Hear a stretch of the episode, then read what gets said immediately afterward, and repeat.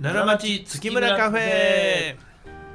皆さんこんにちは、えー、月村光五郎です皆さんこんにちはえー太くて朗らかと書いて月村太郎でございますまあ昨今ねはいそういうあのー感染症という感染病っていうかウイルスかはい、があるもんですから換気しなあかんなっていうことでねそうですねあの窓を開けてるんですよ最近、はいっていうかこの部屋ねうんこの部屋っていう奈良町月村カフェですよ、はいまあ、大阪の広場市になるんですけどね、うんあのいつもこの窓とかをもう全部しなんか締め切ってるっていうか窓を隠してる間取りになってるんですけど、うん最近窓を復活しましてそうですね外見ながらね今日おはい話ししてるんですけど、うん窓あるといいねなんかね6階で窓を開くとはこれいかにでね普通窓開かへんと思いますよほんまあかんのこういういやのまあ危険やんああかかんこはないでしょまずねあかんことはまあこれはまあ法律にのっとった建物だと思いますけうんどうんうん今はつけないのが多いんじゃないですあかそういうもんですかでまあ空調が発達してきたからねあそうや換気ね機能もあんねんけどこの当時はなかったんかもわからへんなかもしれないねまあ、いずれにしてもちょっと注意しないとほんなんか物落としたら変やからね、うんうんまあでも三角形あるからここからあの火事の時とかに脱出する窓やから、うんうんあるかもわからないでも確かにね、うんあの普通はあのなんていうんですかね開閉がすごいちょっとのやつ押すかねそうそうそうそうなんか、うんなんてこの原理だうんかうんら、あうれねん、そうかもわからあんなんでね多分あある感じですけどるね、これなんかもうフルオープンやもんねまあねしますね、いやこれできちゃうとねやっぱりね、うんこの救急車とかねうん音聞こえてきたらあ何かなと思ってね、うん覗き込んじゃあうんそでれすよダメダメ危ないやろね危ないですよ本当に気をつけなあかんここに小さい丸穴開けたらねうん星優馬が向かいのビルまでボールを持って、うんうんそのまま同じ場所に跳ね返ってくる検証ができんだけどね知ってるかなそれ皆さ んもえう古いよそれももうあまりにも有名すぎて、まあまあまああれはできたらすごいようねん、、川上哲治が打ち返したからねうんそれもうね、んちょっと狂ってますよねまだ酔っ払ううてうん酔っ払うて寝てた星一徹お父さんがうん急にパッと取っパてッと送ね球フォームにしてそうそうそうそうそうもうよう覚えてるわその時のこと体に染み込んではるんですそうよやヒューマンしくじったなだかおおーら違うよお父さんうん急にバウルが違うスピードで帰ってきたんだよってなあそんなことができるのは日本中でただ一人、ーうん背番号16川上哲治だけだわかんねえやそれが、うんすげえなほんでお父さんとヒューマンが表へ出たら、うん川上哲治の後ろ姿が消えていくっていうねああ来てたんや、うんそうなんじゃね第1回と違うかなあそんな感じなんや、うんえこれはでもねそ,、うんそれはかはい、それは今僕たちが見たら、うん、ちょっとそのもうギャグみたいな感じに受け取ってしまうわけなんですよおうそういうシーンってねそうですかなんで なんであんなあえたとこにもう投げとんねんっていうみやぞんのあの昨日のあの「イッテ Q!」のね、うんあの世ジャ界グリンの果グての、まで、うん、ジャグリングのあれとかも一緒やけど、うん、同じことしてたら人間っていうのはできてくるね熟練したまらあ、やってく るんだねあんなんできへんで、ででできへんけどね、うんそれやってまあ強いのは分かりましたようん、このそれを打ち返してまた打ったものが穴に入ってくるってなんやそれは それは川上哲治さんやもん、いやそれはすごいのは分かるんですけどうえそれかっこいいなで見るんですか当時の若者はん、めっちゃかっこええなすごいうん、僕そんな家に住みたいなとっていうか自分の家に穴開けたいなと思ってたもんねそもそも家に穴開いてることがもうあれやねちょっと問題かもしれまなあいね、まあそうやねんけど、うんまあ想像力でいくなら、ううんちの家にも穴開いてたら僕野球馬なんのにな、その前に投げろ普通 にねうんそんな贅沢言う前に、うんそんなもんですけど、いやでもねあれ川崎昇さんやったんかな、うんあのえっ、とあのあの巨人の作者さん作者さんねかな、うん、それをよう考えついたなっていうかね考えついいたやだから普段小さい時からそういうことをやったらすごいやろなとかいう想像があってそれが、ま、アニメっていうか漫画で形になってんやはいろはいはいはいねまあまあまあまあ思ってたんでしょううね、んうんちょっと昔の漫画はね、うんあのキャプテン翼くんもね、うんすごい才能を持ってたんですあれね。あそボうーやルなとね、友達やから、うんのそんなことできんのかっていや、こんなん普通だよ、俺って。うんそれ頭の中に願望あってんあやっろたんなでしょうね。かっこいい、そういうのはね。表面的に現れてる事象っていうのは確かにみんな一緒やねんけど、うん。その奥で想像する人間の想像力っていうのはみんな違うからね、ああのまあこんな、まあ、あんまりあの病気の話であれやけあ。ど、うん。僕のお客さんでね、はあはああの非常に恋にしていた方がちょっと心臓が詰まる病気にならはってあらららら。でまあ何度もなかったんやけああ、ど、そうよかったよかっうた。ん、もうおもおも大昔の話ようね、んうん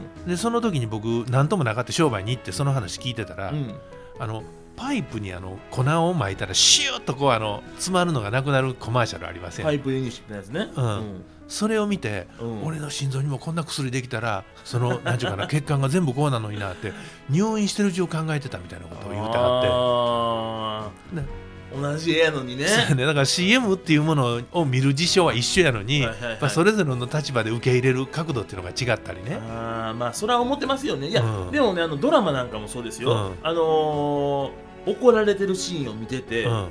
あの怒られてる方の気持ちに入ってねう、ん怒ってくる大人は嫌やなって思ってた僕の子供時代と、うん今改めて見て、うんあなんか確かにこういうふうに言わなあかんことはなあーこれあるね言うのはしんどいやろなこれと、うんうんきつ言うとんでこの話みたいなね、アングルが変わったっていう話だねせやねんせやねん、うんこれはようありますわ今までは犬の目が人の目になったっていう話でしょ、いやまあまあでもそういうことですよ子供目線が大人目線に変わったと、うん、食卓の下からしか犬は見れなかったけれどうもんみたいな話だねそうそうそうそうでうん上には上の世界がありますからありねますねねえ見えへんかった真ん中にこんな美味しいハンバーグがあったんやとね、だからもっと頑張ったらもっと違う目線でうん、僕らも世の中のことを見ていけるかもわからないね、いやまあそりゃそうですよ、うんなんや肩こったなちょっと安倍よえ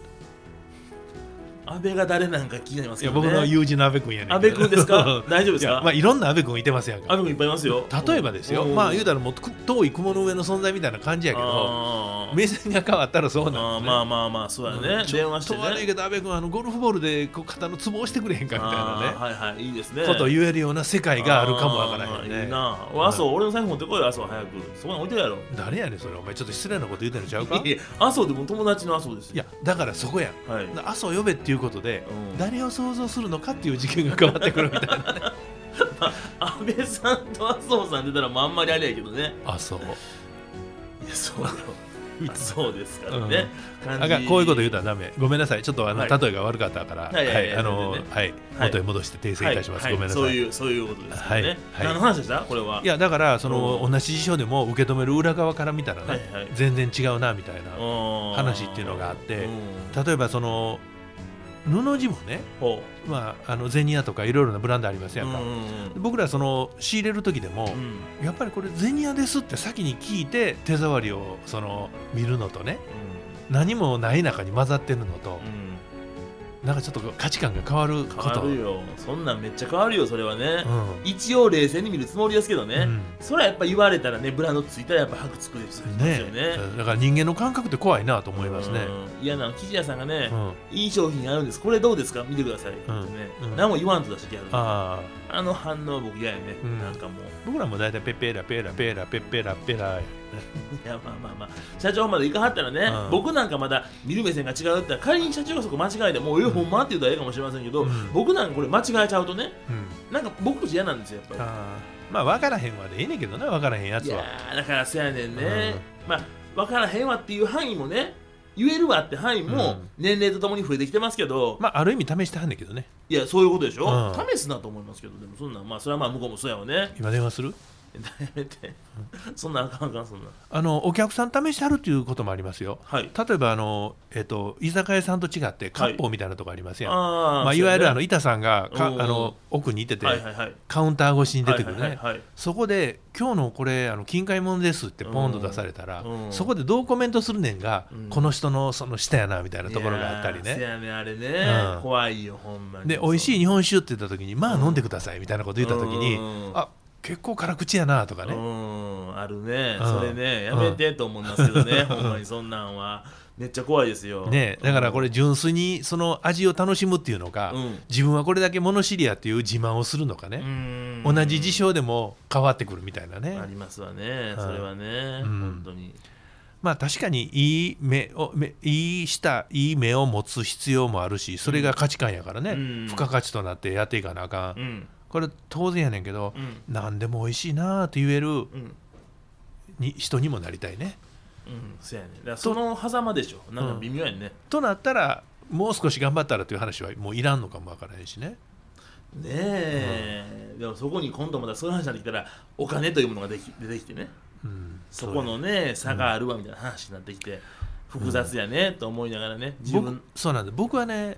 満タン満充電してやんとあかん性格でねまんじゅうでね例えば携帯電話も80%になったら僕も嫌やねんうんおだーからあ充電するの忘れたわと思って今日80%やんけっていうのは僕嫌やねんうんうんうんなるほどやっぱ朝一番100%できたんやあな、まあまあそれは気持ちわからないですねうん、でも80%でも僕の携帯の使用率やったら、うん全然持つわけでしょうんうんそうやねだからそれでも大丈夫やという逆算の生き方っていうのができたらいいのに、例例えばお金でもそうやねんけど、うんそのこれだけあってもまだ欲しいっていうのはこの後全部使い切るか分からへん不安があるねんねうん、まあまあね病気になったり、うん今、そうねし仕事で何かがあったうんり、でももうこれ以上使わんでええやん、まあ、そんな偉そうなこと言うてるわけと違うで、うんっていうボーダーラインが分かったら、うんもうそこで働くのを止めるのもいいのか分からへんけどな、うんまあそういう生き方もまああるあるでしょうね、うんまあでも欲は増えてきますからねなかなか難しい増えますね、うんそれと完全リタイアした人間が僕の周りに今いてないからね、ああそっか、うん、だから誰かが抜け出したらそっちの方向に行くと思うねんな、ああそうやね、その話も聞いてねうん、でもみんなどんどんしんどい方向に行ってるでしょそうやねあの社長帰り咲きとかうんそうね。金さんさ話さなだけどね。大変だよねもうやめへん、まあ、細井社長もあの80までやるねまあ特に今でもこのアパレル業界ね、うんオーダー業界の皆さん若いんですよ。え、なかなかあれですけどうね。ん62歳なんでもなかなか若手ですよ。 62いったらまだあれやね毛生えてへん嫌な感じですけどね、それもね。 そうか32の前で言うなっちゃう話なんです62はズルンズルンみたいなよね。 なるほど。早く毛生えたらいいね、お父さんそもね。うですねうんねえうん教えてね。叩いとくわはいそうですね。ね。